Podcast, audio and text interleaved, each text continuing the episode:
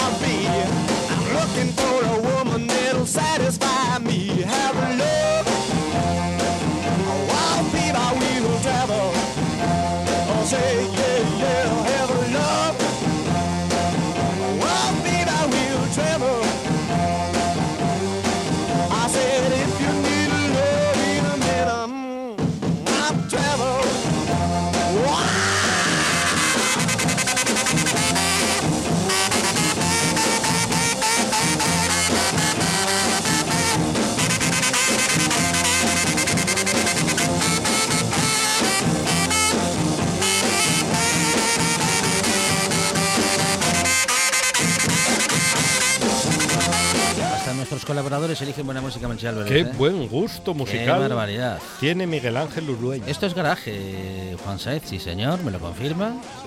cochera, dicen en, bueno, ¿eh? en la felguera dicen cochera. Un, ¿Cómo? Dice Juan Saez, una versión de una canción doo mm, pues, muy molona. Sí, señor. Bueno, estamos eh, ya conectados con Miguel Ángel Urueña doctor en ciencia y tecnología de los alimentos, autor de Que no te líen con la comida y también responsable del blog Gominolas de Petróleo www.gominolasdepetróleo.com Miguel Ángel, ¿qué tal? Buenas tardes. Hola. Hola, buenas tardes. Bueno, hoy se ha ganado a todos con la música, ¿eh? Me alegro. muy bien, muy bien, Miguel Ángel. sí, sí. Bueno, lo haces siempre o casi siempre, ¿eh? Porque... Sí, pero hoy... Bueno, me, menos cuando puse los VGs, que lo tenéis ahí apuntado. Es ¿eh? verdad. Sí. No, eso no, lo olvidamos. Es verdad. No te lo... No te lo, lo tenemos marcado en no el calendario. tenemos rencor por ello, pero no lo olvidamos, no lo olvidamos. Eh, Miguel Ángel, eh, es que yo esto que voy a decir, no sé si necesita alguna aclaración. Dígalo. Una de las cuestiones que tenemos hoy para tratar con Miguel Ángel dice, dos puntos. Las autoridades sanitarias norteamericanas en los Estados Unidos, para más datos, hacen un llamamiento a la población de ese país para que no besen ni abracen pollos. Pero cómo, porque están aumentando los brotes de salmonelosis. Pero, vamos a ver, Miguel Ángel. ¿De qué pollo estamos hablando? Esto, mm, pollos, o sea, mm, vamos, gallos, gallines, pites. ¿Pero cómo van a abrazar y besar pites? ¿Cómo, cómo es esto de besar? ¿Cómo, vas a besar? No puede ser. que sean el imperio estos, de verdad. Pues sí, parece una cosa de chiste, pero pues no sé, decían ayer que no hacía falta esperar el meteorito para extinguirse, que nos vamos a extinguir por otros motivos. Y bueno, pues parece que, algunas noticias nos indican eso. Pues eh, resulta que a raíz de la crisis que ha traído la pandemia y bueno, la situación en Estados Unidos, asociada también a otros temas políticos, económicos, bueno, que están en crisis, y, bueno, pues mucha gente ha empezado a comprar gallinas y pollos para criarlos en el patio de su casa.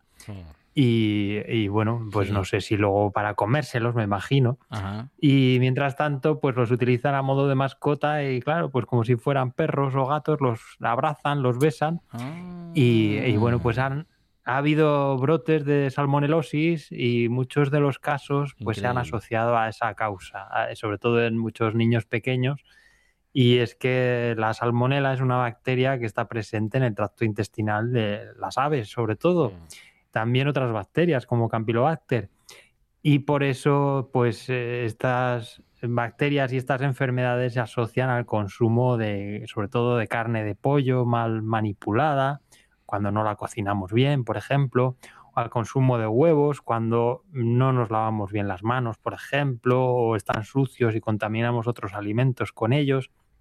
Bueno, pues, eh, y, bueno, pues las autoridades sanitarias han dicho que un poco de, por favor, hombre, que, que pasan estas cosas, que eso no está bien hacerlo porque aumenta el riesgo de sufrir salmonelosis y que en caso de vamos de tocar, de jugar con pollos, con aves, pues hay que lavarse bien las manos después. Y lo de besar animales así de este tipo, pues como que no, no, no, no. ¿Para qué va? Yo me estoy pellizcando todavía. No se puede, no se puede, pero bueno, no, no, lo puedo creer. Claro, eh, nos pueden resultar muy simpáticas las gallinas y, bueno, muy bonitos. ¿Pero cómo van a resultar simpáticas? A ver, un momento, déjeme. Les pices. Los gallos, digo, simpáticas. Pero claro, de ahí a darles besitos, innecesario completamente. sí, por no decir otra cosa. Pues eh, supongo que es una visión romantizada de la naturaleza. De, pero ¿cómo que no? Porque lo que, quiero, lo que quiero decir es que una gallina puede ser muy simpática, pero tiene más enfermedades que, bueno, que nos puede transmitir muchas enfermedades, vamos. Pero no conocen ese dicho que dice, más mierda que en el palo un gallinero. Por favor. Sí. Pues sí, sí, sí. la cosa, bueno, en la, cuando se hace la crianza de las aves de forma profesional, lo que no quiere decir eh, que sea de forma eh, intensiva, de forma profesional, quiere decir de forma controlada, es decir, con una inspección veterinaria, con unos controles sanitarios, con una vacuna contra la salmonela, por ejemplo, con una inspección de los huevos, con una inspección de la carne pues ahí no hay riesgo o el riesgo se reduce a prácticamente, bueno, eh, despreciable. Eh, y, pero bueno, aún así hay que, hay que cocinar bien la carne, hay que manipular bien los huevos. Eh, bueno, pero cuando no se hacen estas cosas, cuando se tienen las gallinas en casa, pues bueno, hay riesgos, los riesgos aumentan, sobre todo si no hay esos controles. Y bueno, pues la gente que está acostumbrada a hacer esto de toda la vida, pues la gente de aldea, pues sabe que estas cosas no se hacen, igual que lo de beber la leche directamente de la ubre de la vaca, pues la gente sabe, vamos, la gente que está de ello sabe que hay riesgos. Pero claro, pues llega la gente ajena a este mundo, que me imagino que es lo que ha pasado, no sé, aquí ya entra mi opinión personal o mi perspectiva de las cosas, eh, la gente que vive en la ciudad y que está muy alejada del mundo rural y que ve esto de una forma romántica y qué bonita es la naturaleza, y pasan estas cosas. Y hombre, pues en la naturaleza hay peligros. Eh, lo vimos ayer también con una noticia que decía un chico que había salido de excursión por A Coruña mm. y que había comido una valla y, lo tuvieron que llevar al hospital a hacerle un lavado de estómago. Pues imagino que ocurrió algo parecido, no lo sé, no conozco el caso de cerca. Pero claro, pues muchas veces vamos al campo y mira qué bien, qué bonita esta valla, voy a probar. Una gominola. Claro, y, bueno, pues en, la, en el campo hay más plantas venenosas que de las otras, eh, porque bueno, los venenos, las sustancias tóxicas las utilizan como forma de defensa. Así que eso de qué bonita es la naturaleza y qué inocuo es todo, pues no es así. Es un poco mundo Disney. Así que bueno, pues precaución con estas cosas. Eso es, si es que lo pensábamos hace un momento, Miguel Ángel, eh, esto es lo que pasa cuando los urbanitas nos acercamos al campo o hacemos eh, como si fuésemos del campo y no entendemos nada o no entienden nada aquellos que, bueno, en fin, que asumen eh, un modo de vida o que se acercan a un modo de vida de una manera superficial.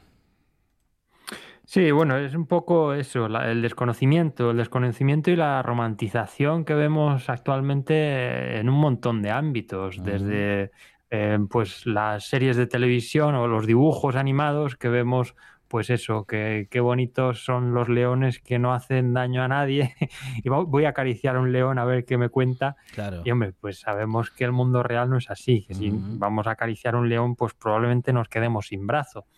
Pero bueno, pues al final eh, lo vemos en las etiquetas de los alimentos también, esto de qué bonito es lo natural, lo casero, lo de antes. Y hombre, pues eh, lo natural es eso, lo natural es morirse de salmonelosis por besar una gallina, por ejemplo. en fin. Sí, sí, hay muchas cosas. Es que lo natural está sobrevalorado, Miguel Ángel, o mal explicado. La mal, cicuta es natural. mal entendido en todo caso, ¿no? Claro, eso es, eso es. La cosa es, eh, bueno, que el hecho de pensar que algo es bueno simplemente por eh, el hecho de ser natural, pues no tiene ningún sentido. Las cosas son de una forma o de otra independientemente de su origen, de si son naturales o si las hemos fabricado en, una, en un laboratorio, por ejemplo. Así que bueno, en fin. Bueno, Miguel Ángel, continuamos ¿eh? con nuestro camino por las cuestiones relacionadas con la alimentación y tenemos un debate, un debate sobre el nombre de las cosas, Miguel Ángel. Pues sí, esta semana estábamos eh, debatiendo sobre el nombre de las cosas porque ha habido mucha polémica eh, por varios motivos. Además, han coincidido varios, varios aspectos, varios ejemplos de alimentos que, sobre los que hay debate en torno a su nombre. Ayer mismo eh, salía una noticia sobre la levadura, la levadura de panadería y la levadura química, entre comillas que, bueno, no sé si conocéis la diferencia, la explico porque mucha gente no la conoce. Cuando hacemos un... Bueno, esto se puso muy de moda en la durante el confinamiento también, que todo el mundo se puso a hacer pan. Aprendimos de levadura y del efecto de la levadura en los alimentos un montón. Pues creo recordar que por aquel entonces hablamos sobre ello, pero bueno, lo, lo repito. Eh, eso a lo que llamamos levadura, eh, a veces no hacemos distinción sobre una y otra y además tenemos asumido que la levadura es eso que viene en una caja roja, la levadura eh, royal de toda la vida, esta que utilizamos para hacer bizcochos. Y en realidad eso no es levadura, eso es eh, un gasificante, bueno, una serie de gasificantes, es decir, son sustancias químicas como el bicarbonato, por ejemplo, que se utilizan para elaborar bizcochos, por ejemplo, porque lo que hacen es producir gas. Sabemos, lo podemos hacer en casa, el experimento con niños, por ejemplo, que es inocuo, mezclar bicarbonato con vinagre o con zumo de limón y empiezan a salir burbujas, empieza a salir dióxido de carbono. Eso es lo que ocurre cuando elaboramos un bizcocho. Empieza a salir, cuando añadimos ese tipo de levadura, entre comillas, eh, empieza a salir dióxido de carbono y queda retenido y por eso el bizcocho pues, se hace más esponjoso. Por otra parte, tenemos la levadura mm, que llamamos de panadería, que son microorganismos vivos, son, pues eso, levaduras. Una levadura que se llama Saccharomyces cerevisiae y que se utiliza para hacer pan y que está implicada también en la elaboración de vino, en la elaboración de cerveza. Y bueno, pues eh, lo que hace es fermentar los azúcares y transformarlos en ácidos y en dióxido de carbono, que es ese gas que hace que el pan se hinche y que es el que forma la miga. Entonces, la levadura de panadería la podemos encontrar en la sección de refrigerados, en el supermercado, porque son microorganismos, son bichos que están vivos. Si mm, pasa mucho tiempo o si la sacamos del refrigerador, esos bichos se mueren. La otra, sin embargo, como son sustancias químicas, eh, pues eso dura muchísimo tiempo, vaya, que no tiene ni caducidad. Y bueno, pues son dos cosas completamente diferentes. Hubo quejas de los fabricantes de levaduras, de los de verdad, porque esta levadura química, entre comillas, pues utiliza ese nombre, el de levadura, cuando en realidad no debería utilizarlo, porque no es una levadura. Y ayer mismo conocimos una resolución de un organismo que se llama Autocontrol, que se encarga del control de la publicidad, y dijo que efectivamente que no se puede utilizar la palabra levadura para designar a ese producto que en realidad no es levadura. Mm.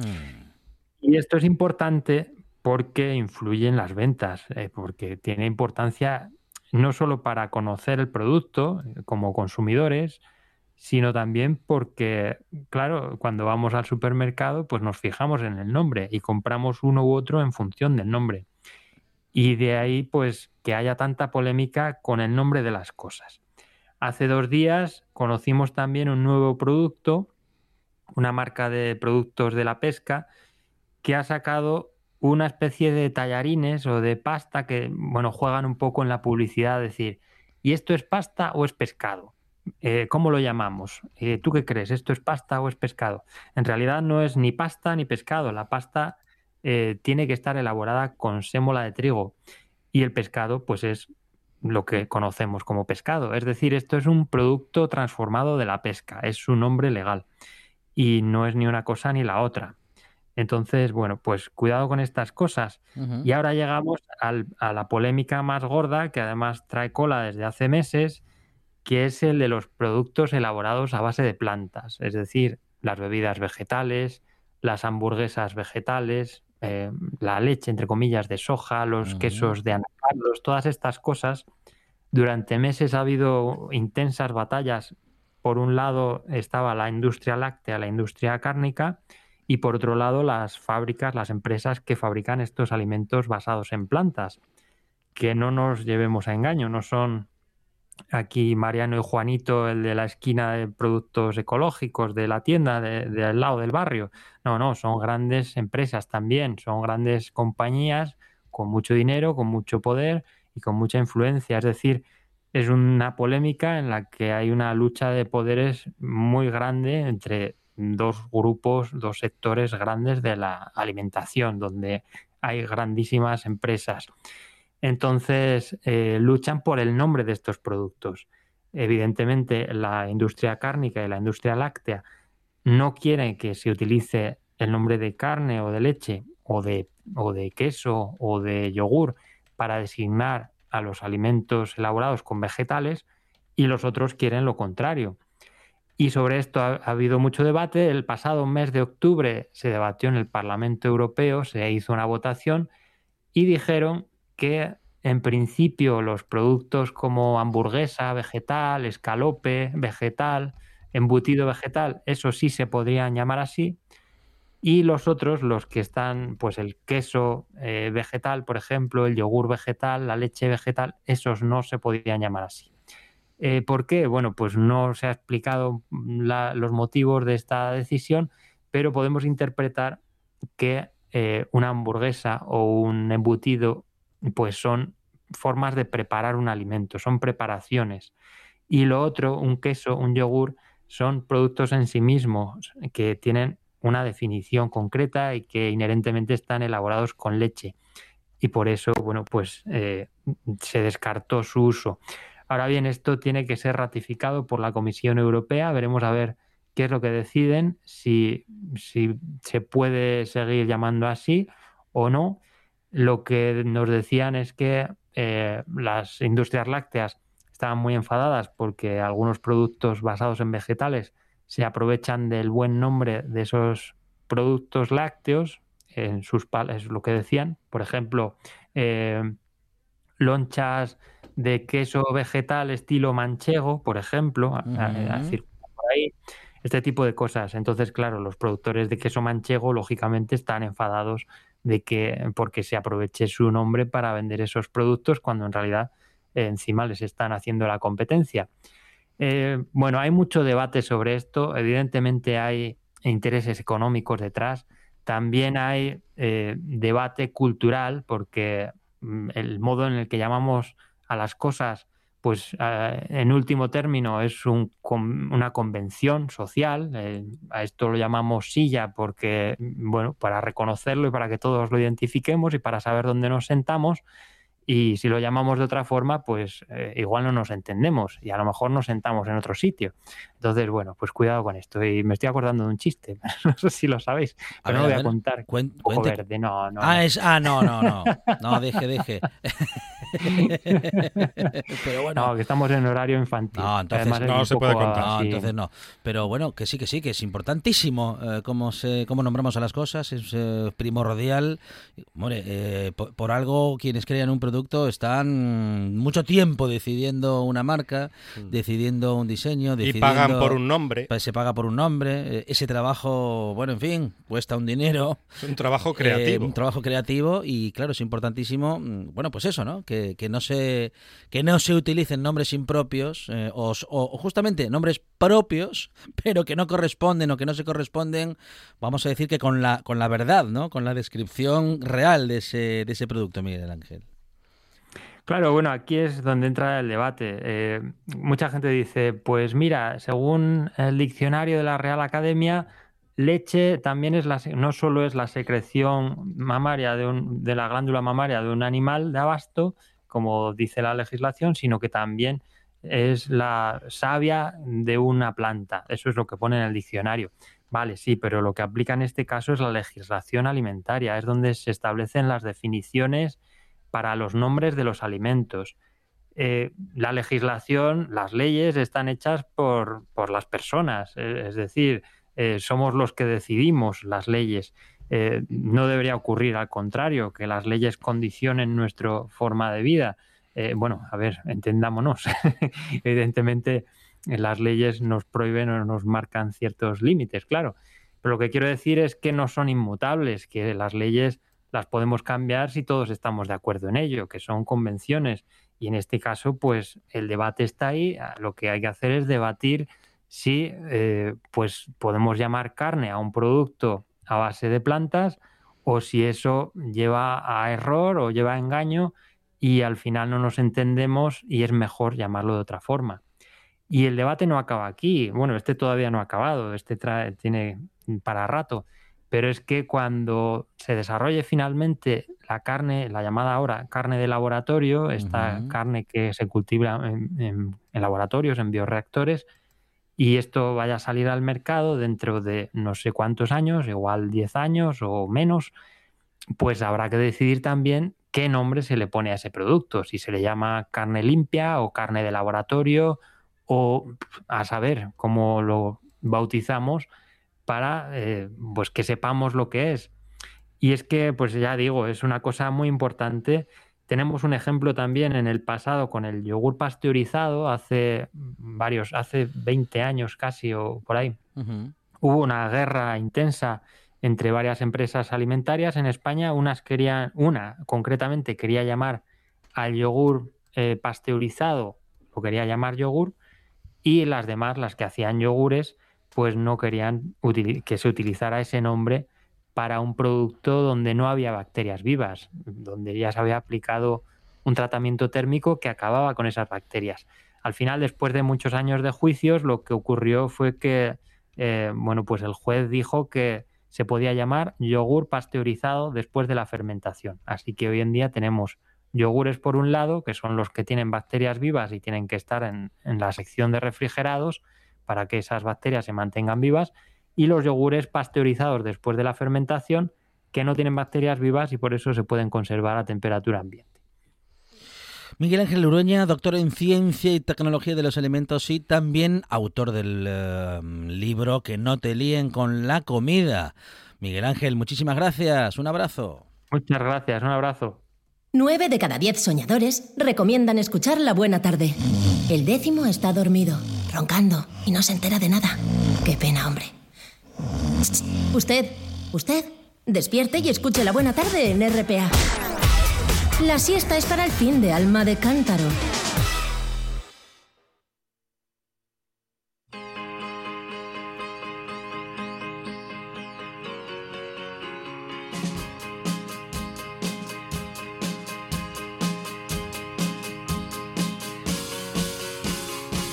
open the door at 74.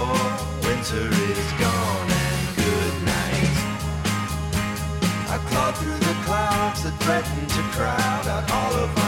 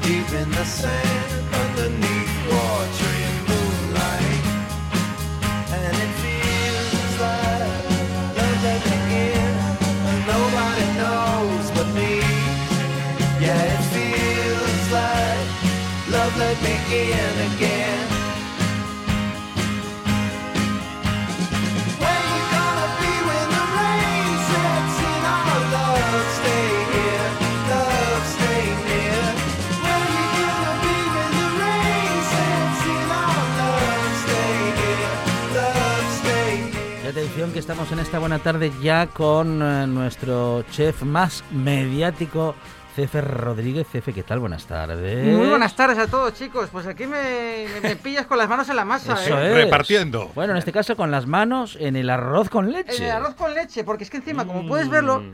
ahora estoy, están todos tapados y estoy separando, a ver, porque como claro, hay dos tipos de arroz con leche. Hay dos tipos de arroz con leche aquí, atención. Uno que es diferente al otro. Sí. Espero que aquí nadie sea daltónico, porque entonces ahí seguramente tendríamos un problema. Ajá. Pero yo creo que en principio... Que los hay con veneno y con extra de veneno, ¿no? Efectivamente, hay Vale. unos con más y otros con muchísimo más. Estos son para ti, estos para ti. Unos para llegar a- al fin del programa y otros para Sí. no llegar a la próxima hora. Venga, perfecto. Está, está bien. ¿Podemos quitar el papel de plata bien. o hay que esperar? A ver, Hombre, a ver. Hay que no, no hay, Hay que que, mirar mu- no, No hay que mirar. digo yo, Cefe, eh, es a ciegas, comer es sin ciegas. mirarlo. Efectivamente, había Vale. que coger la cucharina Sí. y ver que, oye, que ya nos valga perfectamente. Y ¿no? sin mirar podemos eh, sentir eh, Sí, aroma. Yo creo que sí, debería ser mejor sin mirar. Sin mirar. A ver, podría Vale. hacer el, el barquito de cogerte yo la cuchara y llevártelo a la boca, pero. Claro. Sería un momento entrañable. Sería, hombre, hombre. No Me creo que, te encanta, da- que haga- hace mucho tiempo que te dan de comer De, con leche de con la avilesino boca. a avilesino. Pero a mí, Cefe. no, pero a mí, Ah. a mí con avioncito, no con barquito. Yo quiero avioncito. Hostia, pues, yo- pues lo, lo- lo vería bien, lo, ver- lo vería bien, lo vería bien, lo vería bien, lo vería bien. Eh, lo estamos ofreciendo en directo a través del Facebook Sí. para que todo el mundo vea esta cata en directo. Eh, ¿No puedes destaparlo, Alejandro? ¿Lo, lo va a destapar? Yo, eh, yo, destapo, pero no miro. Ve- No veo, ¿eh? Tienes que tener los ojos cerrados. No ver, veo, no, no, yo ahí no veo nada. Vale, no, vale. no, podemos hacer lo siguiente. A ver, a ver, cuidado. Cogemos una cuchara, Una Sí. cuchara. la ponemos y se la damos para que él luego la meta en la boca. Vale, venga. A ver. Pero cierra los ojos, Alejandro. Muy ¿Qué bien. con el primero? ¿O vamos Venga, sí. Atención. Lo ¿eh? va, a pro- lo va a probar con mascarilla Está Alejandro fuera, Fonseca. está fuera de plano en este momento, Cefe. Eh, Aroma, quiero aroma mira, primero, ¿eh? Aroma primero, ¿eh? Aroma. Vamos. Cierra los ojos, Sí. Alejandro. Quiero aroma. Ahí. Aroma. Muy bien, ahí estamos. A ver. Parece arroz con leche. Tengo que hacer El avioncito. Ay, ay, Venga, a ver, Qué momento. Qué momento tierno. Ay. Lo estamos viendo en el Facebook. Mm. A ver, a ver qué dice Alejandro. Puedes vomitar si quieres, Alejandro. Arroz- esto es arroz con leche tradicional. Vale, vale. Y con, hay un, bueno, un azuquita ahí como requemado, un poquitín. Bien, Azúcar. muy Qué bien. bueno. Vamos con el ¡Azúcar! siguiente, Vamos con el siguiente. Bueno, ¿vale? vamos con el El siguiente. Fuera de plano de micro, mm, eh, Cefe Rodríguez, porque está, bueno, pues, eh, te- A vamos, ver. fuera- a- a- a- Abre A la ver, boquina. que llega el avión. Vamos, llega el avión. Eso es. Pero no lo digas, ¿eh? No lo digas. A ver si lo descubre. Ese es el ingrediente mágico, el que acaba de probar Alejandro Fonseca. Mascando. conozco este sabor, pero no me doy cuenta qué es. Ya, pero eso, le pasa a menudo. A ver, ¿dónde está? A ver, aquí, eh, aquí está. Tengo aquí. bueno, pues yo creo que puedes mirarlo ahora. Sigo sin Ahora- mirar, ¿eh? ahora lo ¿Puedo puede ver? mirar, lo puedes mirar. verlo. Vale, muy bien. O sea que el color es una pista, por lo que estamos viendo. El color es una pista. ¿De qué colores? Yo este, sab- esto lo- este sabor lo conozco, pero no sé, no me doy cuenta qué es ahora, ¿eh? Ay, ay, ay, ay. No Al- lo digas porque está alioli. No, es- ¿Ensaladilla rusa? Es, es apio. No. No. lo digas, no lo no digas. soy no. capaz de, de poder de descifrarlo, hombre. Bueno, Eh, bueno, bueno, bueno. Monchi, ¿tú te Está? Por cierto, Está bueno. están buenísimos Están los, buenos dos. los dos. Y efectivamente, bueno, esto cambia la perspectiva de lo que es un arroz con leche, Efectivamente. pero está muy bien, ¿eh? Pues es nada, diferente. hay es que- hay diferente. que probar. A ver, Cuidado, a ver tenemos si- a Sebastián Losada en Facebook que dice, nos está viendo desde Villalegra, Vilés, o sea que es No. paisano vuestro. Un saludo. Un a saludo, esa buena gente de Villecino. Alegre. Bueno, a, a ti ni voy, ¿no, Moncho? No, no, ya no, vas no pasa- directamente y ya nada, está. Ceferino, lo cojo yo. A ver, Moncho. A ver. A ver la Mm, el arroz Moncho. con leche más tradicional es Sí, este. el, blan- A el blanquín de toda la vida. Mm. Está bueno. Hay que probarlo otra vez. Ahí está mm, Monchi Álvarez. Buenísimo. Un, un truquillo que tengo que decir Mm. es que el arroz con leche está mucho mejor hecho de un día para otro. Ajá. Como Cuando la- está bien frío, cuando engorda, cuaja. cuando cuaja, cuando queda Reposadín. bien espesito, cuando queda bien reposadín, Mm. es, es como mejor está el, el- el arroz con leche, el arroz con leche. ¿Qué estamos comiendo? Ah, estamos No. con el clásico. Estoy con el Ya, clásico ahora voy con el segundo. para hacer contraste otra vez con el otro. Es que voy a decir una cosa. Pero, Hoy sí. se lo di a probar a otra persona, eh, el diferente, y me dijo, no, no, no, no, no. A mí dámelo, a mí dámelo el clásico, el clásico. Sí, pero bueno, es- eso está bien, pero a, a veces simplemente es por la mm, porque nuestro paladar nos está pidiendo mm, un sabor conocido. Sí, sí, sí, sí. sí, Y- sí, pero sí, no sí. necesariamente sea que nos gusta más ese sabor, sino que ya lo tenemos, bueno, Eh, pues sí, eso, claro, implantado, implantado. Sí, sí. Pero esto es crema de verduras, esto que me trae aquí. de- A ver, vamos a, ver tocar qué- el, a ver. color. Vamos a, A ver, a un ver. color. Ahí está. Esto no, llevará celgas, por favor. No, no. Mm, Bueno, podría llevarlas. Podría llevarlas. Podría llevarlas. Parece puré de guisantes, A ¿eh? ver, que arbellos, lleva arbellos. A ver. A ver. no, no, no, no. No, no, esto no son ni herbellos. No. ¿Esto lleva comino? Mm, No. No, no, no, no. No, no, no. ¿Pimienta? Tampoco. Nos No. están preguntando por redes sociales que con ese color es wasabi sí o sí. Error. Error. Pues fíjate que al decir oriental y verde pensaban que Podría ser, pero No, si, fue- si fuese wasabi, tendría que ser. tenía que ser picante, Picante, si fuera ¿no? wasabi. ¿Espinaca?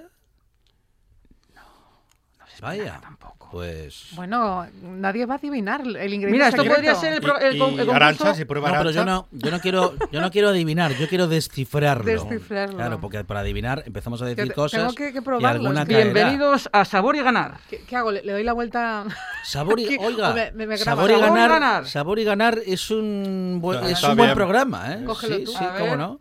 Ahí va Arancha ¿Este es el Nieto. que sí o que no? Este Ahí está el Mira, ver. normal. Sí, ahí está. Ahí está Arancha Nieto con, eh, en este momento, su cata de arroz con leche. Va con el tradicional para Arancha Nieto sin requemado. Mm. Y dice que está buenísimo el arroz. Buenísimo. Sí, señor. El Se tradicional. deja tomar, ¿no? Muy No, no, bien. mucho. Se deja tomar y mucho. Sí, ¿Y ahora sí. cuál es el veneno? Mm, A ver, a ver si aciertas con este colorcito que tienes ahí. A ver. A ver, ¿eh? Bueno, nos va a revelar dentro de unos minutos eh, Cefe Rodríguez cuál es el ingrediente secreto de este arroz con leche. El color no es muy apetecible. ¿eh? No, pero parece, no, Pare- parece, parece guacamole. ¿eh? Sí, es verdad que parece guacamole. Claro, sí, sí, sí. Parece sí. guacamole. A sí. ver qué lleva esto. A ver. Pistacho dice por aquí Angelina. Ay, Pistacho. puede ser, ¿eh? Ah, Podría puede ser, ser, pero- puede Pero ser. no. Pero no es pistacho. Verdina. Lleva verdina. Yo sé lo que lleva ya. Ahí lo sabe Arancha Nieto. Que lo diga Arancha Nieto. A ver. ¿Y, y sabes por qué lo sé? Porque lo suelo desayunar. Ah, ¿Ah, sí? Entonces me, me acaba de saber a, a desayuno, a breakfast. Totalmente. Bueno, ¿Lo, lo desvelo o, Ahora- o- o les dejo Sí, que sigan no, ahí? no, no. ahora, diga, ahora va y diga. dice que lleva tofu. Diga. A ver qué desayuna, Arancha. ¿Lo digo, Cefe? venga, lánzalo. Llévate matcha. ¿Te ¿Será macha? temacha? Por aquí vosotros qué opináis ahora mismo. Yo digo verdina, otra vez. Verdina, a la una. No, no, no. Yo digo que es un sabor que conozco, pero no Yo logro descifrarlo. ya, pero eso Pues- no vale, Y no, Fonseca. No. Damas y caballeros, ¿Qué lleva? Arancha Nieto Mm. lo ha acertado. ¡Llévate macha! Te macha. Bravo, Arancha Nieto. Sí, Muy señora. bien. Muy Es que bien. lo desayuno, por eso lo sé. Bueno. Escúchame, ¿y con qué lo desayunas? Eh, yo con agua, pero el sabor es muy parecido. Lo que- está mejor así, con arroz con leche. Mm. Yo hago con, bueno, con Bueno, agua pues y un está- poquito de leche. está No, pero rico. ahora me tenéis que explicar qué, qué es, ¿Qué la es el te- temacha? qué es la temacha. El temacha, what is this? Bueno, yo creo que se lo, pu- lo puede explicar Arancha, que seguro que está, que está de ello. Y sabe muy bien lo que es el té matcha, ¿eh? Porque Pues te diré que lo, lo venden ya eh, porque no es un té al uso que vienen bolsitas como los tés, sino vienen polvitos. Para hacer repostería está muy, muy en auge, aunque yo lo consumo pues como una infusión disolviéndolo pues en este caso en agua, incluso en leche descremada o, o leche de soja y tiene ese, ese saborín que, que desprende el arroz con leche de cefe. Es rico en antioxidantes, en fin. Vamos, un favorable. superalimento. Sí, Vamos, algo que- que similar. viene bien. Eh, eso rico. es, es, es muy saludable. O sea que si se lo añades al arroz con leche, yo creo que, que ya es un plus, ¿no? Muy bien. Bueno, es, es algo, difer- es algo diferente, algo diferente. Pues Arancha, tengo un premio entonces. Ah, sí, el con- apartamento en va, Torrevieja. ahora- El apartamento en Torrevieja y en Bedalmádena, aquí hay A ver, a ver, a ver. ¿Qué, qué hay de uno de té matcha Anda. Y otro de arroz con leche normal y clásico. A ver si soy capaz de Sí, no, pero Bueno, está. No, pero no, no se lo puede llevar a Arancha. Ay. Porque está requemado. Ay, se está No le- requemado. Claro, No, no, no. Todo. Y Todo, lo- y- este- y todo Fonseca, requemado. y Fonseca tampoco porque tiene que seguir con el programa. Se lo vaya Monchi Álvarez. Muy bien. Aquí tenemos eh, uno de cada. Oye, Cefe, eh, eres un crack experimentando, innovando con el arroz con leche, pero ¿cuál es el secreto de un buen arroz con leche? Porque a ti se te da bien hasta con té matcha. A ver, lo importante. El brazo, ¿a que sí? ¿A el bracín. Y sobre todo, escoger un buen arroz, ¿vale? Ah. No vale un arroz largo, no vale el que llamamos como arroz de risotto, por ahí, no. Tiene que ser un arrocín, una- bom- un arroz bomba, Bomba. un arrocín gordín, porque al final lo Mm, que, que- mm. ¿qué es lo que nos tiene que hacer? Nos tiene que quedar el grano entero Mm. y sobre todo lo que es el almidón del arroz nos tiene que, que que hacer que espese este nuestro, nuestro arroz con leche. Y sobre todo después muchas veces es las cantidades. ¿Qué os parece si hoy decimos un poquito las cantidades Sí, sí. para que la gente lo apunte en casa y lo puedan llegar a hacer? Venga, adelante. Mirar, eh, yo lo que he hecho en esta, en esta ocasión han sido 250 gramos de arroz redondo, ¿vale?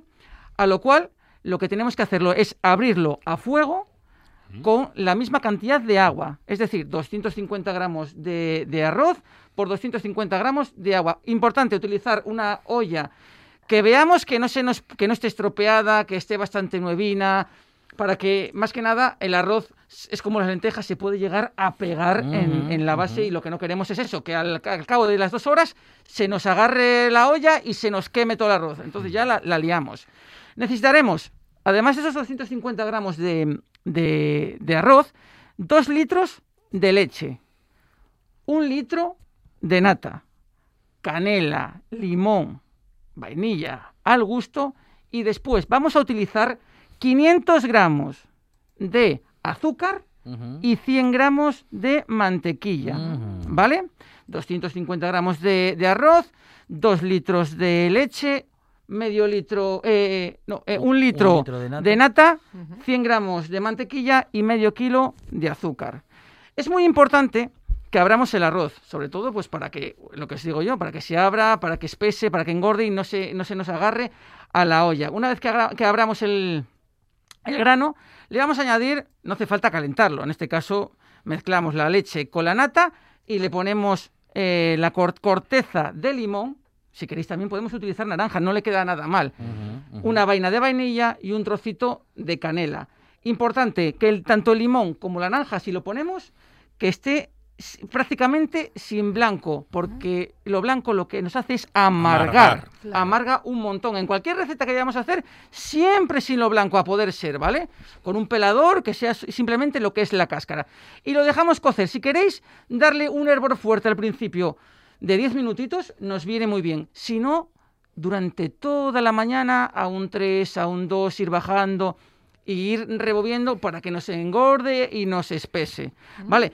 Eso, pues estamos igual, pues una horita, horita y media, dependiendo de, del calor que os dé vuestra, vuestra cocina. Y también muy importante es que tanto el azúcar como la mantequilla, siempre prácticamente al final. Pero claro, aquí hay la típica pregunta de que, Cefe, ¿cuándo sé yo que el arroz está listo? A ver, esto es como todo, en cada casa hay una manera, claro. Yo igual podía, quería haberlo dejado un poquito más gordo y dije yo, bueno, prácticamente quiere decir, quiere, hacerse cuando vosotros veáis que está todo muy unido, muy compacto y, veáis que no está desligado. Porque si, por ejemplo, vemos mucha crema de, de leche de nata con el arroz por un lado y en el centro lo que es el arroz, todavía eso todavía falta que se cocine. Necesitamos que por lo menos media horita más. Y luego hay un truquillo, como de las croquetas, si vemos que nos queda muy líquido, siempre podéis añadirle unas, unas, eh, unas láminas de, de gelatina, mm. pues para engordarlo y así nos quede ah, eh, buen, más, buen más, más, más, gordito y no, no tan líquido, porque uh -huh. muchas veces vamos por ahí y lo vemos, oye, o muy líquido o muy, o muy jugosín. Y sobre todo también lo importante es que... Eh, Ay, se me fue el santo cielo, Arancha. Se me fue el santo cielo. Estás hablando de engordar la, la Ah, salsa. cuando, eh, sobre todo, lo que os decía, la, tanto la mantequilla como el azúcar, uh -huh. siempre al final, porque eso que nos hace que va hacia el fondo de la olla y si no lo estamos controlando continuamente, claro, el, el azúcar va hacia abajo, carameliza y nos quema. Eh, se quema el, todo. Se nos puede estropear fácilmente. Uh -huh. Y ya como truco final, sí. eso para cualquier guiso o cocinado que vayamos a utilizar es tanto especies como en este caso lim, eh, limón, la canela y la vainilla. Si no queremos que se nos rompa la canela, cogemos un trocito de venda, metemos todo ahí dentro, lo cerramos, mm. lo metemos a cocinar y la venda no da aromas ni da sabor. Mm. Simplemente hace que no se nos deshaga lo que es el, la canela. El, la canela. Sí, Con un paquetín, ¿no? Con un paquetín. Hacéis un paquetín sí. y ahí nos queda, bueno. nos queda perfectamente. Qué buen truco, sí, gran truco. Bueno, muy bien, muy bien. Bueno, eh, claro, a lo que yo me refería cuando decía que es un sabor que conozco, claro, es un sabor a, un, a una infusión, es un sabor a, bueno, a un té, ¿no? Claro, claro, claro. Sí, claro. sí. Ah, y lo que me faltaba por deciros, ¿cuándo le añadimos la, el té matcha? Es el verdad. té matcha al final es, se tiene que cocinar. Uh -huh. Vosotros, Ajá. por ejemplo, prácticamente cuando esté ya hecho, el arroz con leche, con la textura, eh, ya sabéis que la, si lo dejamos de un día para otro, va, se va, va, va, a espesar, va a quedar mucho más gordito el arroz. Por eso siempre, a falta de 10 minutitos que los vayamos a sacar de fuego, es más, cuando echemos el azúcar o la mantequilla, uh -huh. le añadimos eh, el, té, la, el matcha, lo mezclamos, lo mezclamos bien hasta que coja el color y el sabor deseado. Uh -huh. Daros cuenta que si echamos muy poco, apenas prácticamente eh, va a tener sabor. En este caso, pues para esa cantidad de 250 gramos de arroz he, puesto como unas 3, 4 cucharadas de, de, pequeñitas de, de, temacha. Porque se vende en polvo, ¿lo hay en claro, sobres? Se, venden en, en, en, o, o, son botecitos de polvo que lo echas con la cuchara. Sí, como si fuera jengibre, igual. Eso es. Que otra cosa, que si queréis pueden añadirle un toque de jengibre también le quedaría muy bien. O, apio para Monchi. No, por favor, o chocolate blanco. Oh, al arroz con leche con chocolate blanco al final. Ah, eso sí porque me gusta. casa muy bien lo que es el té matcha con el chocolate blanco. Mm, Entonces, rico. pues de esta manera todavía mejoraríamos un poquitín más el clásico arroz con leche. Qué bueno. un fenómeno. totalmente, Cefe es un grande. De esta receta, eh, próximo reto para Alejandro Fonseca y quitarle ese título de mejor chef de Asturias, No, ¿cuándo ¿por va a ser? Mejor tortillero de Asturias. ¿Mejor tortillero? Pues no sé, no sé. Hombre, a mí me gustaría contra Monchi. Ah, sí. Ah, Pero sí. ¿a- ¿Avilés contra Avilés? Avilés contra Avilés. Venga, pues no sé. El, de- el derby. El derbi, el Ensaladilla rusa. Ahora que se acerca el verano. es que es un meca, grande. Meca, meca, meca. Monchi es un bien, grande ¿eh? en la ensaladilla Cuidado. rusa. Es que, escucha, un buen restaurante se caracteriza por la ensaladilla rusa, ¿eh? Ahí estamos. Si la, no buena, tiene- la buena tapa de Si ensaladilla no, tiene rusa. buena, si no tiene buenas croquetas y buena ensaladilla rusa, mal asunto. No, no. Oye, Monchi, Sí, que bueno. aunque no sea el arroz con leche, ¿tú qué eres? ¿De mayonesa por todo el lado, por todo No, bien No, no, embadurnado? No, no hay que pasarse con la mayonesa. ¿O solo lo que es napadín? Eh, no hay que pasarse. Con la mayonesa nunca es conveniente pasarse. Yo, yo soy de Pues- extra de mayonesa. Pues, ¿qué? Sí. Ah, Venga, ensaladilla Venga. rusa. Venga, reto. Pues nada. Bienvenidos al campeonato a la mejor ensalada de Asturias. Cefe Rodríguez con nosotros en esta buena tarde. Cefe, muchísimas muchas gracias, maestro, muchas gracias. Nueve de cada diez soñadores recomiendan escuchar La Buena Tarde. El décimo está dormido, roncando y no se entera de nada. Qué pena, hombre. Usted, usted, despierte y escuche La Buena Tarde en RPA. La siesta es para el fin de alma de cántaro.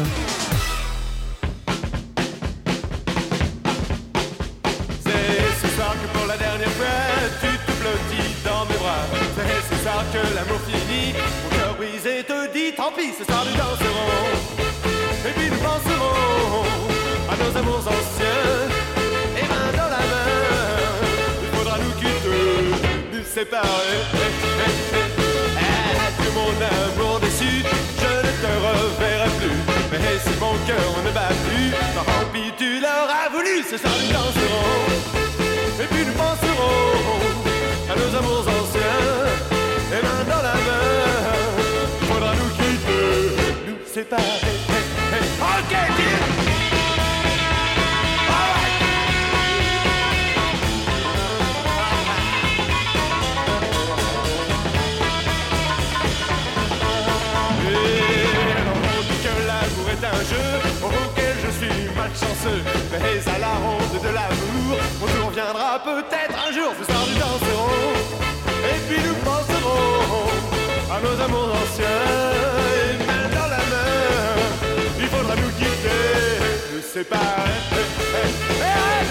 Que terminamos con Cefe Rodríguez comenzamos con otra pasión. La de Cefe es eh, pasión por la cocina y la de nuestro próximo invitado y colaborador es por la ciencia y por la investigación.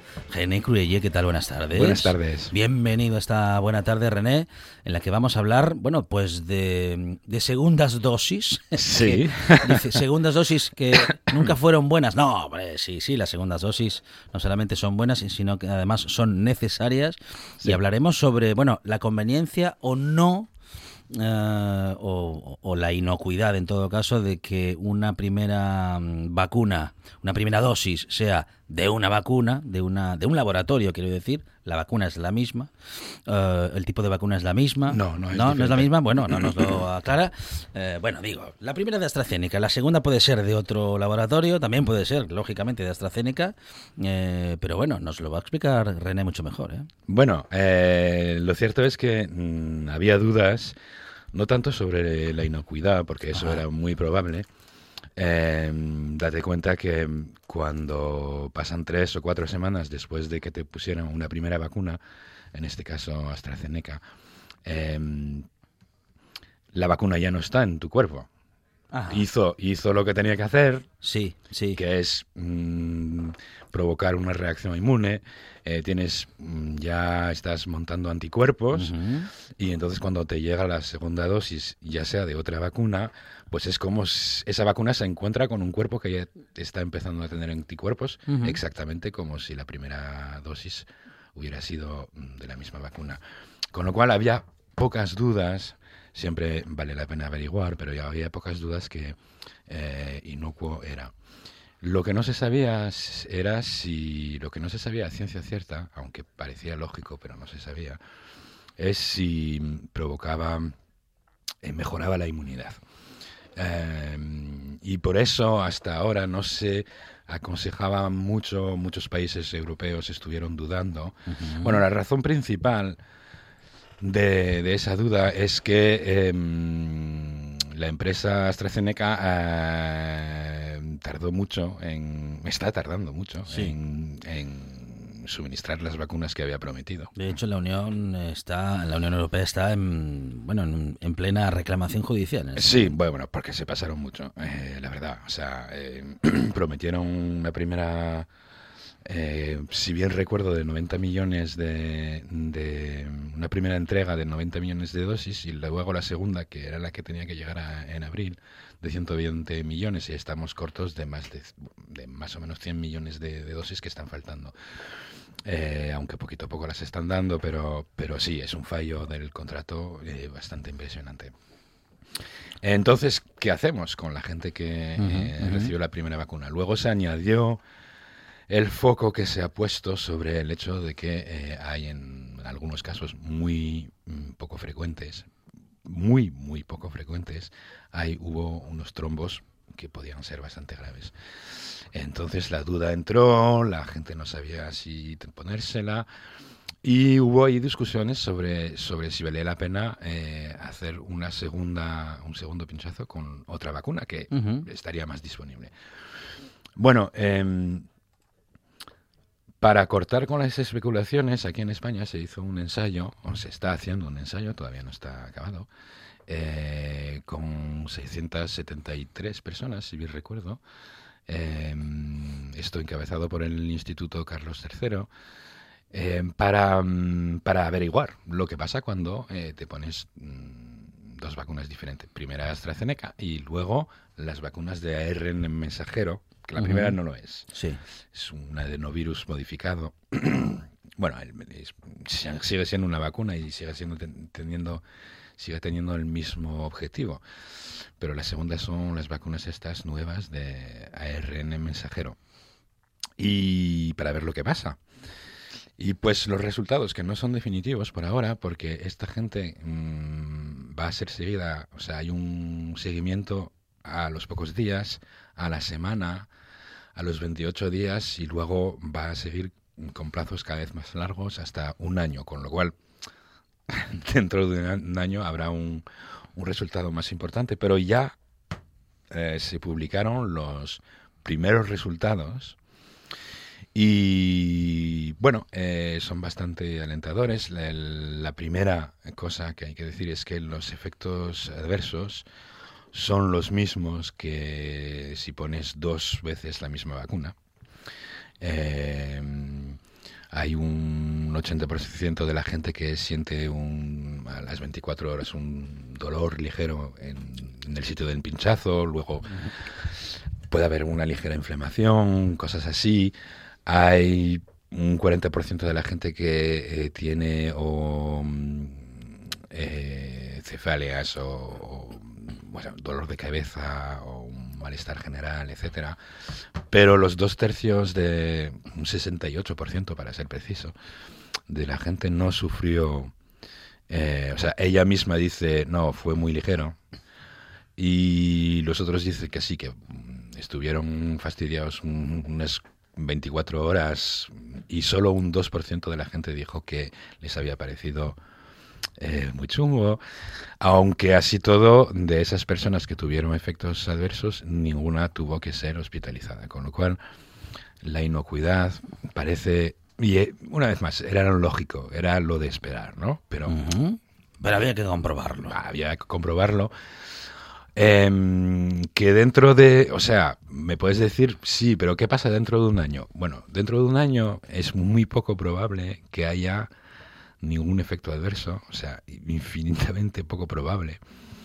Eh, y date cuenta que con las otras vacunas tampoco, las otras pautas de vacunación, eh, tampoco tenemos un año de, mm, de, estudio, porque un año escaso. La primera gente, las primeras personas que participaron en los ensayos en fase 3 de, de estas vacunas se, habrán inoculado en julio, supongo, con lo cual es un año escaso.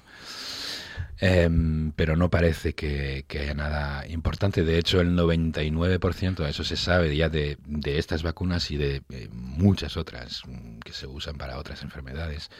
Se sabe que de de haber efectos, efectos eh, adversos, el 90%, el 99% de ellos mm, se producen en los dos primeros meses.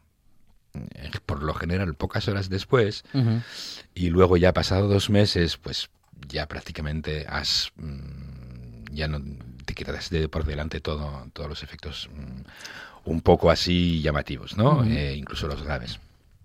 Bueno, entonces es visiblemente tan inocuo como eh, tener las dos dosis de la misma vacuna. Otro resultado que es interesante es, porque es el más importante, em, es si funciona. Porque Claro, claro. No sirve para nada. Que quedemos inmunizados eh, teniendo una primera dosis de una vacuna y una segunda de otra. Vale, entonces en este caso eh, también parece ser que sí. Eh, incluso parece que es mejor. Vaya. Sí. Eh, bueno, pues sencillamente se cogió eh, el cero eh, sacado de la gente que estaba que tenía esas pautas heterógenas y se averiguó que podían esos anticuerpos que tenían se podían enganchar sobre simulacros del virus que se, eso fuera del organismo de la, de la persona, ¿no? Sí, sí, sí, sí.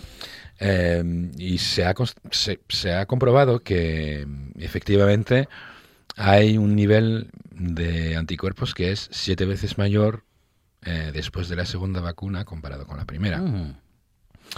Eh, que el promedio con AstraZeneca es que la segunda te proporciona, te multiplica por tres, no por siete, con lo cual incluso podía ser un poco mejor. Em, así todo, eh, las dos opciones valen, pero sí es cierto que mm, por fin tenemos un resultado alentador sobre este tema.